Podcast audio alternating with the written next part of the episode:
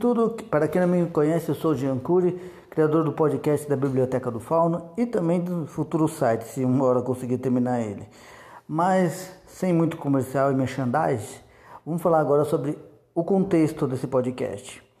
Pensa numa coisa, se você vai fazer um mundo de fantasia, tudo e qualquer coisa que você pode pegar do nosso mundo comum agrega elementos mais assim fantasiosos, não por ser somente um, um mundo de fantasia, uma world building que você está reconstruindo, mas porque isso te dá a praticidade, te dá a flexibilidade criativa. E nesse momento, meu amigo, inspiração e não cópia é de tudo um pouco para se trazer assim para o seu mundo de fantasia. Como por exemplo, como eu disse da águia, falando novamente dela, que é um predador e também pode ser um animal de combate, pode ser também um aliado do tamanho de uma águia normal, que já não é pequena. Ela também tem que contar que tem outros tipos de seres alados, aves em gerais, mas também não é toda ave que vai voar. Você também pode ter aves terrestres que são muito boas corredoras, seja ela num tipo corpo de chocubo, mas com aquela densidade da, da avestruz de correr, mas que seja um animal de carga que pelo menos carregue uma pessoa, dependendo de como ela vai estar também trajada, porque também ela não pode estar com uniforme se ela não for um animal muito forte de, de carga. Mas também você pode fazer até mesmo pássaros que, como um pardal normal, seja um veículo de combate ou de transporte aéreo para gnomos, para hobbits ou qualquer coisa semelhante do tipo. Isso vai muito do que você precisa. Mas calma, vamos começar, como se diz, de pena em pena. Vamos agora do princípio como criar. Como que a gente pode complementar para seu world building. Após a vinheta, vamos lá na criação e necessidade também, é claro, né? Só fazer por fazer, melhor deixar quieto.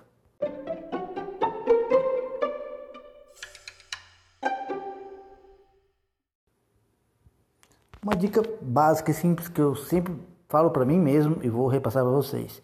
Antes de você ter aquele contexto de criação, pegue primeiro inspiração. É uma coisa básica, é quase como você ter que ler para aprender. Por quê? Quando você está no modo de criação, você vai pensar em inúmeras coisas que você já tenha vivenciado, seja num videogame, seja visualmente num filme ou até mesmo num contexto literário. Aí nesse momento é bom você rever essa inspiração ou esse contexto que vai fervilhar na sua cabecinha. Aí é o momento de você parar para analisar e ver na sua world building ou para o seu jogo de RPG de mesa o que, que vai ser assim prudente. Eu vou precisar de uma ave ou um pássaro que seja meu transporte, meu ajudante de combate, meu ajudante de, de corrida ou de tudo um pouco. Mas ele vai ser o que? Só aéreo, terrestre, terrestre aéreo então, qual tipo?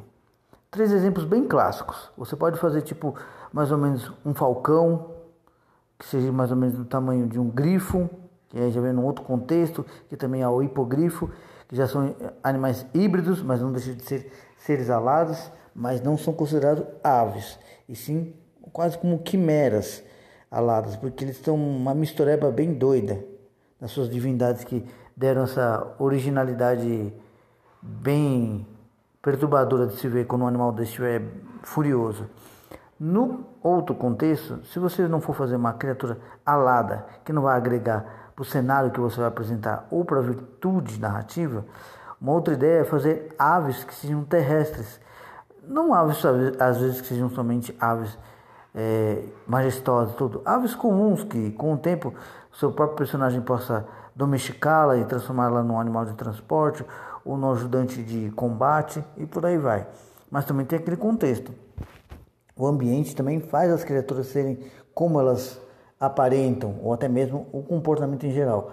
Como por exemplo, aves às vezes terrestres são muito mais agressivas do que as aéreas, porque as aéreas já podem se debandar, usando o céu como seu limite de escapismo, né? Já o animal terrestre não, ele tem um território for um grupo que vai atrás dele para jantar ou mesmo para aprisioná-lo, ele não vai pensar duas vezes de lutar até a morte, porque é o instinto de um animal. Se proteger, mesmo que isso custe a sua própria vida. Afinal, ele não sabe o que você vai querer fazer com ele. Se é comida ou uma domesticação nada agradável. Em um outro contexto, O que você pode também fazer é, é aquele velho ditado, fazer isso como um simbolismo. Um animal que traga é, um, um design para a flâmula do lugar, um animal que é muito típico daquela região, em outras já é vista como um animal trazido assim por mercadores, é, comerciantes é, de animais e por aí vai. É coisas que agregam sua narrativa, coisas que agregam um jogo de RPG de mesa. Mas claro, tudo tem os mínimos detalhes para você é, mostrar isso sem ter que contar de uma vez, sabe? É tipo quase como que a própria narrativa vem trazendo é, reflexos do seu world building, mas depois com o tempo os próprios personagens vão questionando: esse animal em tal lugar, de região? O próprio leitor vai ficar pensando: puta, então ele só é daquela região e eles acharam estranho esse animal numa gaiola afastada, uma que era do norte, já estamos no sul e tem a mesma criatura, só que enjaulada, sabe? São detalhes que fazem sempre é, crucialidades impecáveis. Mas agora vamos para uma base de criação mais simples. Como você não vai fazer uma criatura terrestre, você também pode fazer é, a criação do ovo dela. Aí você vai falar, mas por que o ovo? O ovo vai distinguir o tamanho da criatura, o tipo da criatura. Mas como assim, já? Vamos por exemplo, perto de um avestruz, já indica qual vai ser o tamanho dessa criatura depois que ela nascer, correto?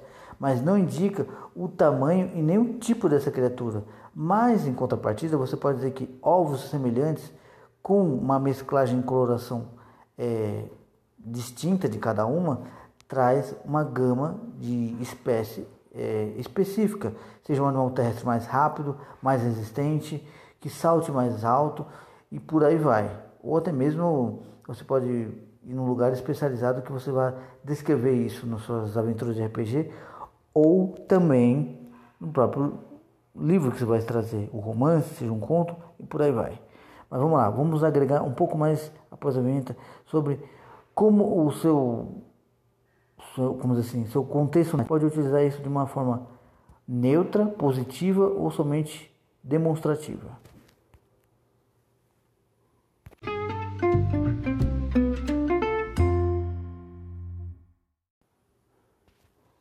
Olá a todos, eu sou Jean Cury.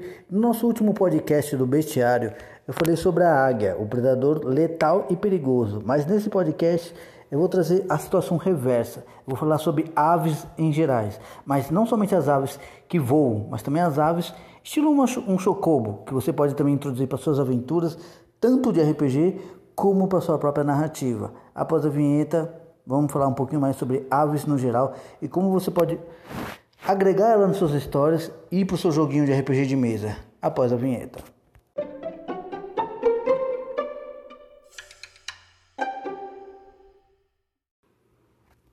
Vamos lá, está desenvolvendo seu world building uma ave, uma ave comum, como um canário, um pica-pau ou qualquer que seja esse tipo.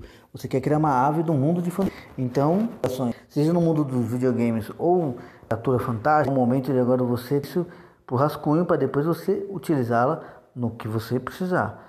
Mas vamos lá, faz de conta que você criou uma ave que seja um de um cão médio que transporta que depois com o tempo criaturas começavam a invadir seu território. E para eles ganharem vantagem, eles derrubavam as aves para se alimentar e também tirar o foco de sentinelas aéreas. Nessa é, situação, eles podem ter evoluído com o tempo e colocar é, cascas de madeiras ou até mesmo entalhamentos mais fortificados para criar elmos, para criar peitoral e para ser uma utilidade de proteção. Já em contrapartida, se você já cria um personagem junto a um, uma criatura bípede que tenha plumas, aí vai aquele contexto do que? Ele vai ser mais resistente para carregar carga, ele vai ser um animal assim muito acima da média dos outros, ou vai ser aquele tipo avestruz 2.0 que nós chamamos de carinhosamente de chocobo, cara de, de papagaio e por aí vai. Isso daí vai da questão de que você quer e pode agregar e também já introduzir na sua world building através da literatura. É muito minuciosa essa parte, porque você vai ter que ter assim uma mão muito assim leve, mas ao mesmo tempo determinada ao que você quer trazer para sua narrativa. Então, veja os pontos fortes e fracos. Veja se vai ter um animal mais ou menos num porte de um chocobo que possa usar armaduras mais pesadas ou armaduras mais leves, mas que dê um alívio no impacto. E por aí vai que vai. O importante é agora você pegar essas ideias e pôr para papel. Agora vamos para as últimas dicas para que você possa começar esse podcast já tendo suas ideias voando.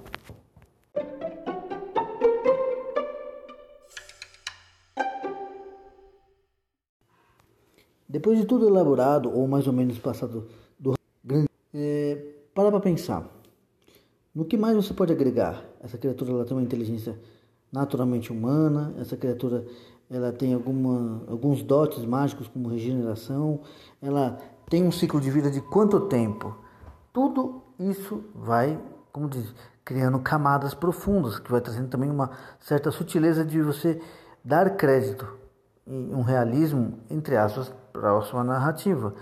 Mas também, você também não pode ser muito detalhista, mas um detalhe ou outro que sugere a espécie que você está apresentando é crucial para que você já entenda como fazer. Ai, perdão, galera. É, a questão de. Vamos pôr de princípio. Se você está criando diversas aves, diversos tipos de. Um ecossistema bem elaborado, como vamos dizer assim, como uma Pandora do Avatar, que é uma criatura mais domesticada, uma criatura selvagem, só que não é o predador em geral, e o predador que vai pegar ambas as partes apresentadas, independente de onde que você esteja, seja numa fazenda ou num algum tipo de cenário específico.